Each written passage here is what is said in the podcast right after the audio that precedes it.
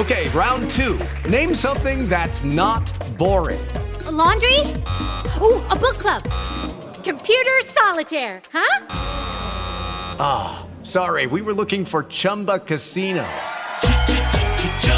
That's right. ChumbaCasino.com has over 100 casino style games. Join today and play for free for your chance to redeem some serious prizes. ChumbaCasino.com. No purchase necessary. Full prohibited by law. 18 plus terms and conditions apply. See website for details. Degeneradas. Por fin hablamos nosotras.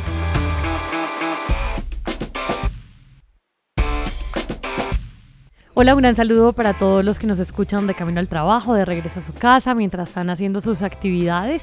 Pues eso es lo bonito del podcast. Aquí empieza el programa de Generadas, el podcast de las mujeres del tiempo, donde hacemos debates con enfoque de género y donde por fin hablamos nosotras. Tenemos un programa con un tema calientico, recién salido del horno, que toca el bolsillo de las mujeres. Pero antes de empezar, les quiero contar que desde esta semana los podcasts del tiempo, incluido por supuesto este, están en la plataforma Deezer. Así que tenemos una vía más para que nos escuchen y nos descarguen. Adicional a esta, pues tenemos Spotify, Spreaker, iTunes, eh, ahora también Deezer y las notas que acompañan generalmente este podcast, pues la pueden encontrar en www.eltiempo.com slash podcast. Nuestro programa de hoy es Ganamos las mujeres, la menstruación por fin ya no tendrá impuestos. Me han jalado las orejas en varios programas porque se me ha olvidado presentarme. Mi nombre es Cindy Morales, soy del tiempo.com. Hoy me acompaña por primera vez en la co-conducción Milena Zarralde, redactora de la sección de justicia, quien se encarga justamente de la cobertura de cortes. Milena, gracias por eh, estar por primera vez en estos micrófonos. No, a ustedes muchas gracias Cindy por la invitación y pues por tener esta oportunidad de hablar de este tema tan importante que, que nos afecta a nosotras como mujeres. Y también tenemos a Natalia Moreno, promotora de la campaña Menstruación Libre de Impuestos. Natalia, gracias por acompañarnos, gracias por quitarnos los impuestos y felicitaciones como, pues, por esta decisión de la Corte. Por Cindy, esto que gracias, muchas gracias por la invitación. Qué bueno que tengamos estos nuevos formatos para difundir los logros que hacemos las mujeres. Antes de, empezar a hacerte preguntas, me gustaría que Milena, que pues es de hecho tu, tu tema, nos cuentes qué es exactamente lo que, lo que pasó eh, el miércoles, ¿qué decidió la Corte? Claro, eh, pues ahora incluso Natalia nos podrá también contar una parte, pero pues la, parte de lo que se ha sabido dentro de la Corte Constitucional es que desde el 2016, cuando salió la reforma tributaria, eh, lo, el impuesto a los tampones y a las toallas bajó de un 16 a un 5%, si estoy bien. Pero actualmente teníamos 5%. Teníamos un 5% para los tampones y para las toallas, un impuesto de un 5%. Desde ese momento, por supuesto, hay una serie de ciudadanas y también de ciudadanos que consideran que ese impuesto, aunque se rebajó sustancialmente pues del 16 al 5, sigue siendo injusto. Y es precisamente porque, porque las mujeres que tenemos un producto de primera necesidad tenemos que pagar más por ese producto eh, que no puede ser sustituido por otro. Es así como a la Corte Constitucional eh, pues le llegan varias demandas contra, contra esa reforma tributaria y son tres demandas de las que se tienen conocimiento. Y ayer la Corte Constitucional tomó una decisión que pues es frente a una de ellas, pero que se recogen, digamos, los elementos de las tres demandas también, y es definitivamente tumbar ese impuesto. La Corte dice que, en efecto, como eh, habían dicho los demandantes que llevaron estos procesos ante la, ante la Corte, es discriminatorio. Eh, ellos tuvieron en cuenta un enfoque de género muy importante, incluso eh, la magistrada que toma la decisión es hoy la presidenta, exactamente, Gloria Ortiz, que es la presidenta de la Comisión de Género de la rama judicial. Ella hace una ponencia donde en efecto está de acuerdo con la demanda, dice que se tiene que tumbar ese impuesto, que es discriminatorio y que no hay una razón válida para eh, ponerle ese 5% de impuesto más a estos productos que usamos las mujeres exclusivamente. Natalia, antes de empezar el programa me dijiste algo que me causó mucha curiosidad y es no puedo creer que esto haya pasado. ¿Por qué no puedes creer que haya pasado? Pues realmente estamos en un gobierno en el que se vienen, o en los últimos gobiernos vienen reformas tributarias absolutamente regresivas y principalmente frente al IVA. Y para el gobierno que tiene una lógica muchas veces eficientista de recoger la plata a costa de lo que sea, pues esto es un producto en el que seguro va a recoger la plata, ¿cierto? Porque es un producto del que, las mujeres vamos a consumir sí o sí, exacto. Entonces, bueno, pero yo pues estoy sorprendida, pero realmente convencida de, que podemos lograrlo, de que cuando nos organizamos, de que cuando estudiamos los temas, de que cuando demostramos y tenemos la razón, podemos llegar a obtener estos logros. Porque además, déjame te preciso una cosa, eh, lo que quería el gobierno en el 2016 era subirle el IVA a estos artículos al 19%. Sí, Claro. Y fue nuestra movilización, la de menstruación libre de impuestos, la que logró que bajara al 5%. Así es. Ahora, una vez queda fijado en el 5%, nos sentimos insatisfechas y le decimos no debe tener impuestos, ni uno, ni dos, ni 3%, 0%, porque pues esto es un impuesto a la menstruación, o sea, es un mensaje absolutamente errado decirle a las mujeres, el hecho de que usted sea mujer y tenga menstruación significa que tiene que pagar un costo por ser mujer. Eso es un mensaje que no podemos admitir las mujeres y que no se puede admitir en ningún país. Estoy segura que este hecho va a ser una luz de esperanza y va a iluminar a todo el continente y a todo el mundo para que las mujeres se motiven y sigan insistiendo, porque esto viene de varios países, en eliminar los impuestos sexistas. Porque Claro. además eh, estaba leyendo que no muchos países lo tienen. Estaba solamente Canadá, Irlanda, e India, Kenia. Nunca me hubiese imaginado que, que no tenga libre impuestos. Algunos estados de, de Estados Es Unidos. decir, son libres de impuestos. que ellos a- son libres de impuestos, exacto. Los impuestos más caros los paga Argentina, Ucrania, Eslovaquia, Alemania, eh, España, que, que tiene un impuesto como de, eh, creo que lo leí, no me acuerdo en qué artículo, que la- los impuestos que pagan las, la- las productos de higiene de las mujeres son iguales a los que paga el caviar, porque piensan que son artículos Como en. Colombia. En O Colombia sea, era lo ven así. como un asunto suntuoso en unos tampones y toallas. Exactamente. Así era en Colombia. Esa fue justamente la argumentación que nosotros hicimos. Les dijimos, ustedes están diciendo que tener el periodo es- un lujo y no una cosa obligatoria, porque en toca, o sea, teoría no- no claro, queremos. En teoría el IVA a la tarifa plena la pagan solamente los artículos de lujo como los computadores, los televisores, etcétera. Y en cambio, hoy, por ejemplo, les cuento esta en la reforma que está tramitando ahorita el gobierno, está dejando exento de IVA las armas de guerra. Nosotras decíamos, ¿cómo así que las toallas higiénicas tienen IVA y las armas de guerra no tienen IVA? Entonces, por Claro. fortuna, pero estoy súper convencida que fue gracias a la movilización de las mujeres. Natalia, ¿es solamente para toallas higiénicas y tampones? Eso incluye, digamos, protectores, todos los tipos no, de solamente toallas higiénicas y tampones. protectores, tal no. cual. Solamente eso es lo que no incluye. No, porque todos esos son un montón de artículos, como por ejemplo eh, los jabones, Los jabones, eso. íntimos, etcétera, que es como toda una línea que crean una necesidad que nos crean a las mujeres alrededor de La la, higiene íntima y la menstruación, ¿sí? Pero eso no está en el artículo de la reforma tributaria que, que, digamos que se, se limita a las compresas y los tampones. Exacto. Y, Pero y hay- cualquier tipo, es que como, bueno, uno no, yo no sé si uno, so- los hombres seguramente no sabrán la cantidad de, de, mm, de toallas higiénicas que hay, pero por ejemplo, las, las buenas noches, todas esas existen. todas, desde que sean toallas y, higiénicas. y hay algo importante aquí que yo creo que también vale la pena decirlo y es que la Corte considera que este es un impuesto regresivo porque afecta también no solamente la igualdad, eh, eh, digamos, entre, entre hombres y mujeres, la equidad, no solo porque las mujeres, evidentemente, según pues muchísimos de los conceptos que llegaron a la Corte Constitucional, ganamos menos que los hombres, eh, seguimos, digamos, teniendo, estando en una situación de Sí, desempleo que ganamos, mayor que, le- que los ganamos hombres. menos, nos toca gastar más. Exactamente, sino que también es regresivo frente a las mismas mujeres. No todas las mujeres hoy en día tienen la posibilidad de pagar lo que cuestan unos tampones y unas toallas higiénicas y, o se ven con dificultad para ello y es un asunto de dignidad incluso porque es un asunto de higiene personal.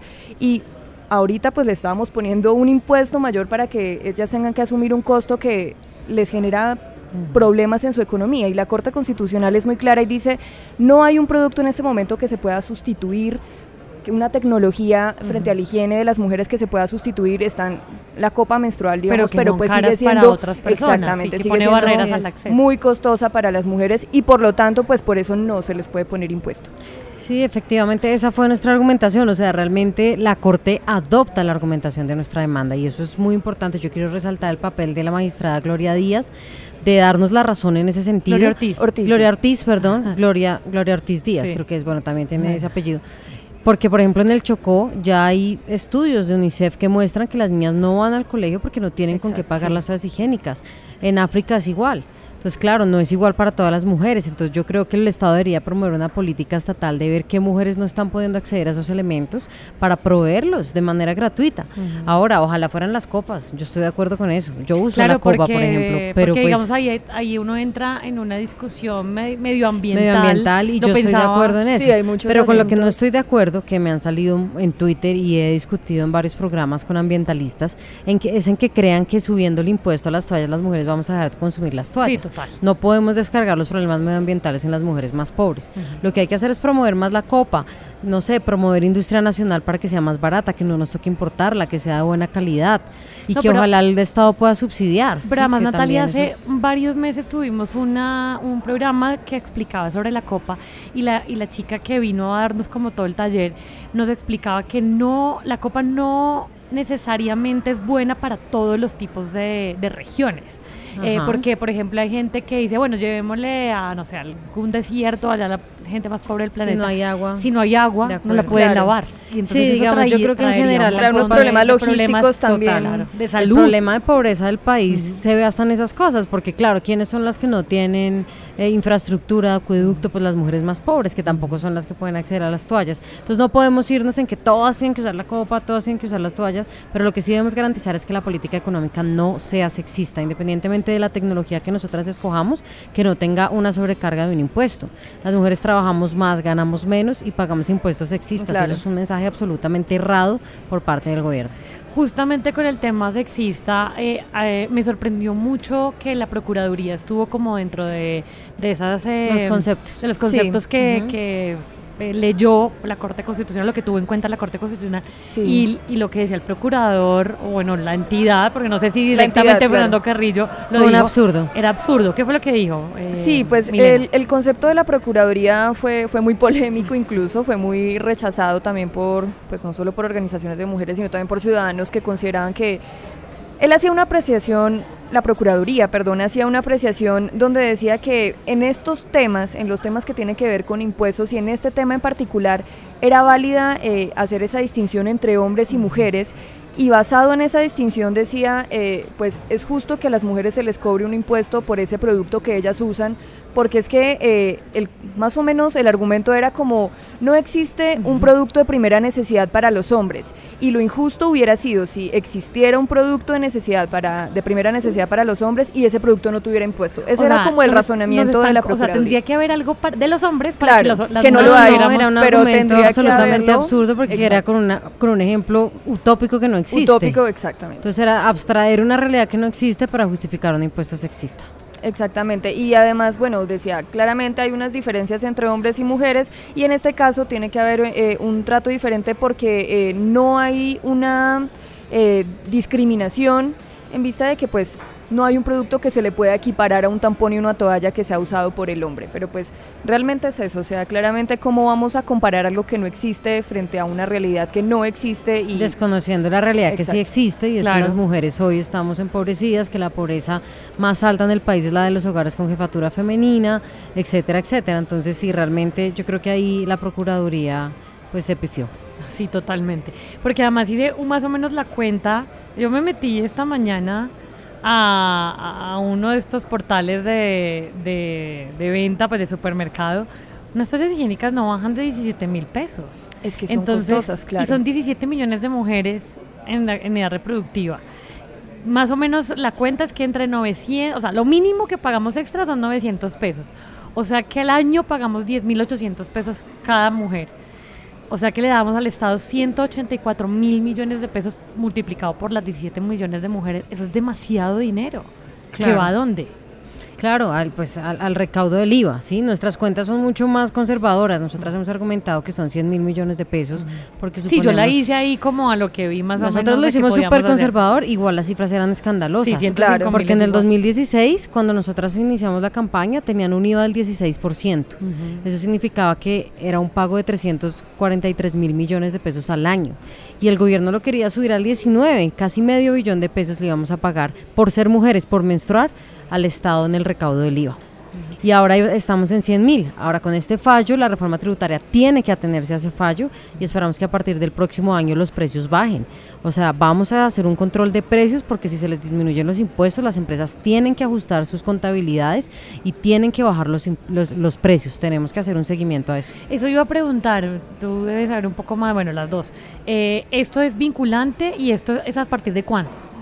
Es a partir desde ya, o sea, realmente se está esperando a que salga el fallo. Ok. eh, ¿Que se demora Claramente se demora un tiempo. No hay 15 un término. Bueno, en, en teoría, la, la teoría ¿Tú dice una cosa, te- pero, pero, pero Tú que te la realmente. en las cortes, ¿sabes? No, sí, realmente se demora lo que se demore. o sea, un ponerles un promedio. ejemplo, el de la JEP se demoró como un año entre que se tomó Ay, la decisión no, y no entre nos que se publicó.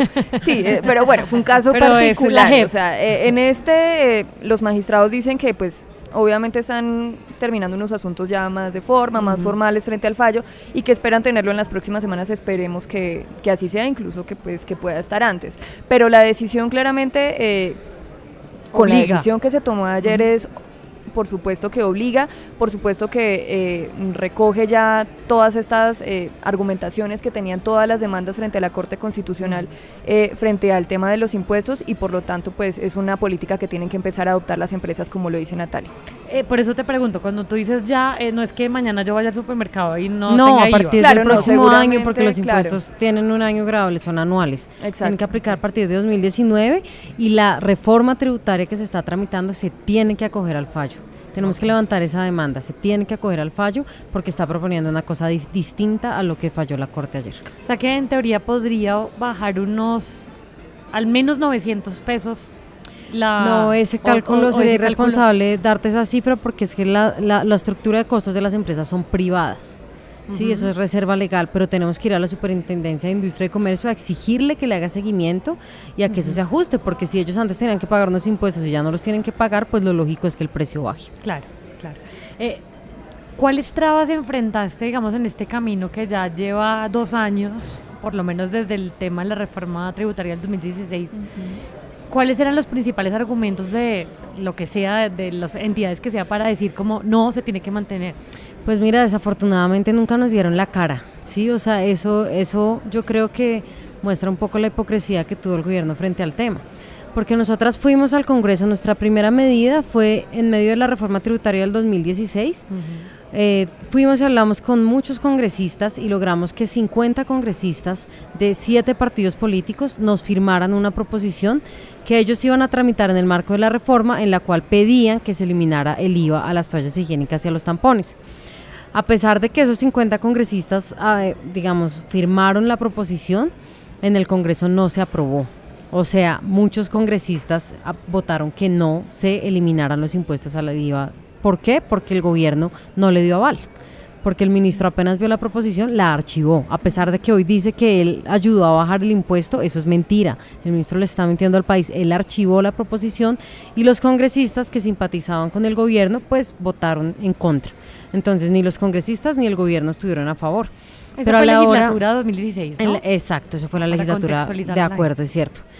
Y en los programas de opinión que nos invitaban a discutir, nunca iba una contraparte a defender esa decisión. O sea, los congresistas votaron, pero nunca hicieron pública esa decisión. Entonces, realmente, pues eso fue frustrante porque no hubo con quién deba discutir. Solo en un programa logramos discutir con una congresista que fue Sara Piedradita, ya no está en esta legislatura, como bien lo dices, representante a la Cámara de Córdoba. Y ella lo que decía era, es cierto, les estamos cobrando impuestos sexistas, eso es innegable, pero en el gasto público las estamos compensando, era su argumentación. Claro. Y decía Nos a través con... con familias en acción, por ejemplo, Ah. ¿cierto? Entonces sí, les cobramos, pero les estamos compensando. Sin embargo, eso fue una argumentación muy coja, porque yo le decía, pero la desigualdad no disminuye una vez cobrados los impuestos, seguimos con un desempleo del 13%, con una informalidad del 60%, con un nivel de pobreza del 31%, las mujeres, estas son cifras solo de las mujeres. Entonces usted no me puede decir que nos están compensando cuando tenemos esas cifras tan escandalosas. Claro, y, y aquí hay algo importante que tú me recuerdas y era uno de los argumentos que tenía la Procuraduría, además de lo que hablábamos ahorita de la diferencia hombre-mujeres, de que solamente nosotras tenemos un producto de necesidad básica, es que la Procuraduría decía que este impuesto no era regresivo porque si bien se estaba cobrando sobre eh, tampones y toallas, pues había un montón de productos que no tenían impuesto, como los de la canasta familiar, los de, eh, bueno, otros La productos. alimentación. Pero pues eso qué tiene que ver, o sea, claramente, eh, eh, por supuesto, las mujeres tiene que comprar productos de la canasta familiar, las Claro. mujeres de menos recursos también se verán favorecidas de, de eso, esa libertad en esos impuestos que vamos a ver cómo queda con la ley de Es, financiamiento. es que exacto, en el 2016 era una cosa, ahorita con Claro, la discusión del IVA es- eh, es otra historia. probablemente esa- ese argumento ya no Exacto. existiría. Pero ¿qué tiene que ver el hecho de que haya unos productos de la canasta familiar y un montón de productos que no tengan impuestos cuando los que son de nuestro uso exclusivo por, para nuestra higiene, como los tampones y las toallas, los siguen teniendo? O sea, Pero hay no- otra argumentación peor. Y es con la que además están argumentando ponerle IVA a todo, a la alimentación, absolutamente a todo. Y es que el gobierno descubrió que la gente que tiene muchos recursos también come arroz, las mujeres de altos recursos también usan toallas. Entonces que como ellos también consumen, que a ellos sí se les debería cobrar el IVA, entonces les vamos a subir a todos y luego supuestamente vamos a compensar Sí, a con un mecanismo que nadie entiende eh, a los pobres. Entonces también en esos conceptos, si no me falla la memoria, en el del Ministerio de Hacienda decía eso, las mujeres de altos recursos hoy se están viendo beneficiadas de esa disminución en el IVA en las toallas higiénicas y los tampones. Y Claro, yo pero es que insisto, además son cosas que tenemos que si comprar, se sube, claro, pero si se sube el impuesto, las mujeres de altos recursos igual lo van a seguir consumiendo, pero las que no lo van a poder consumir son las mujeres de bajos recursos. Claro. se, se está viendo como hacia arriba la pirámide y no hacia la base. Exactamente. Exactamente, eso es lo que está pasando. Bueno, pues eh, yo creo que los argumentos de la Corte son bastante eh, como robustos. Además hablan de otra cosa que era que, que siempre lo hemos hablado en este programa, lo hemos discutido, que es el tema de- del impuesto rosa. Obvio que, digamos que ese impuesto no solamente hace énfasis en, el- en los productos de higiene, sino también en que si uno va a comprar una presto barba, la presto barba del tipo vale, no sé, 3 mil pesos y la, No, y la es nuestra, como es rosada, o como no sé qué más hace, lo que tú dices, cre- nos crean necesidades, vale 7 mil o 14 mil. No sé si les ha pasado No, eso. y hay claro, unas, hay unas que son absurdas que uno ve incluso 20 mil, 25 mil y uno, pero ¿esto qué hace? O sea, es Sí, para es que toda eso la vida. el- Pelo es el absurdo, mira cómo funciona. Hay artículos particulares para las mujeres, como estos, con IVA, pero además los que compartimos con los hombres, solo por ser rosados, no, yo a eso le echo mucho seguimiento. Sí. Y no tienen nada adicional, es la, el mismo tipo de cuchilla, solamente es que lo pongan rosado. Sí, solo por ese hecho le suben el precio.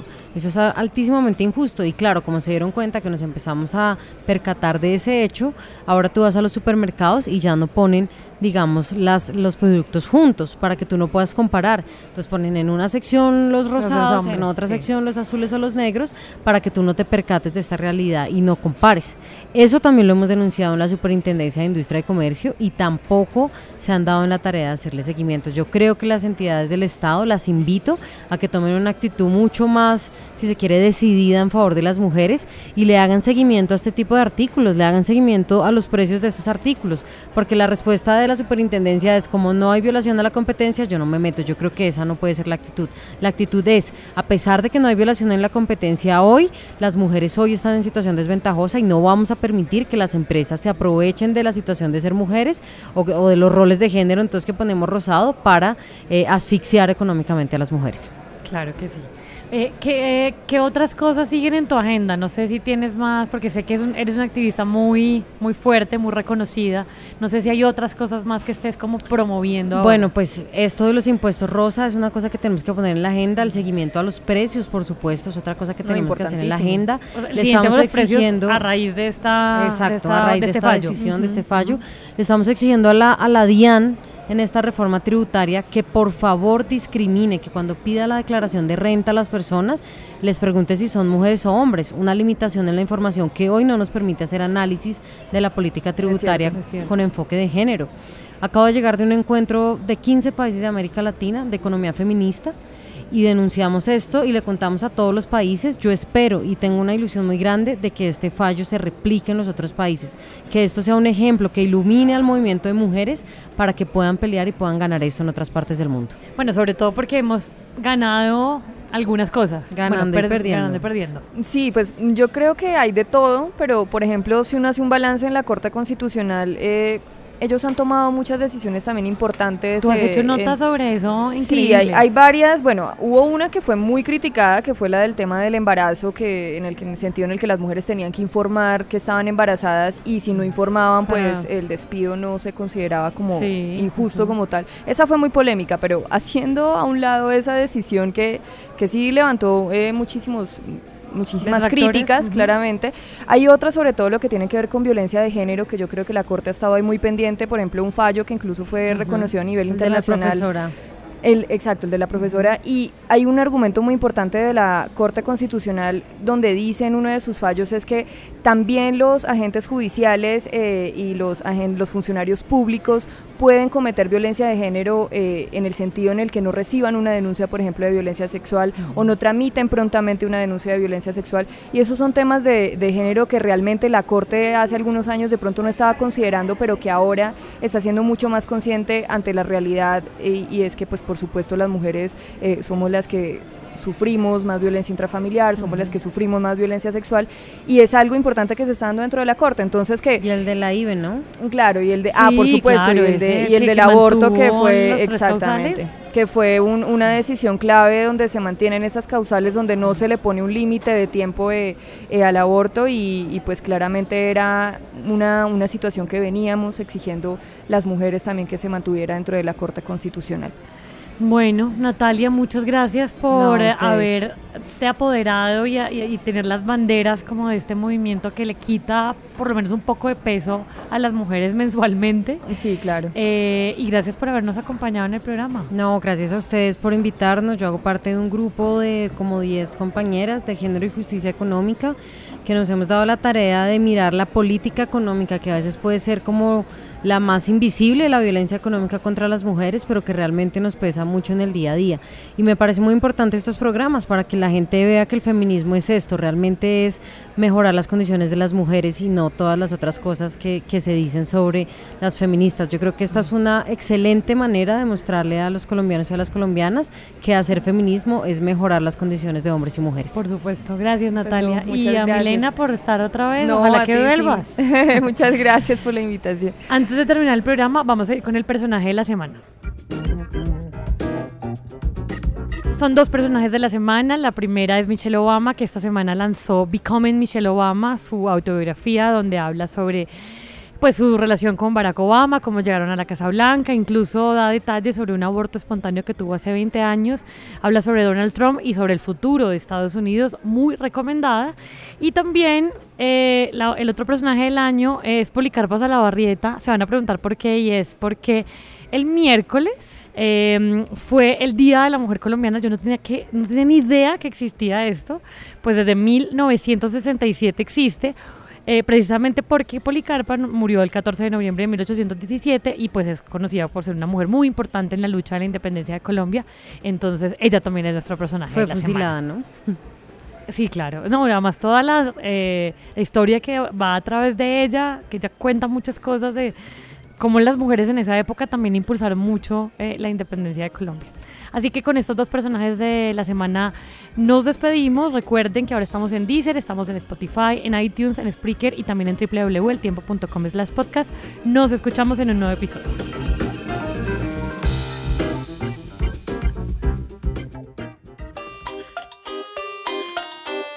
Escucha también ¿Qué podría salir mal? Un podcast en el que hablamos de tus problemas de la vida cotidiana.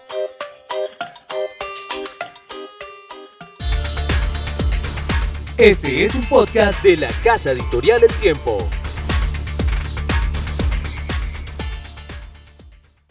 Judy was boring. Hello. Then Judy discovered ChumbaCasino.com. It's my little escape. Now Judy's the life of the party. Oh, baby, Mama's bringing home the bacon. Whoa, take it easy, Judy.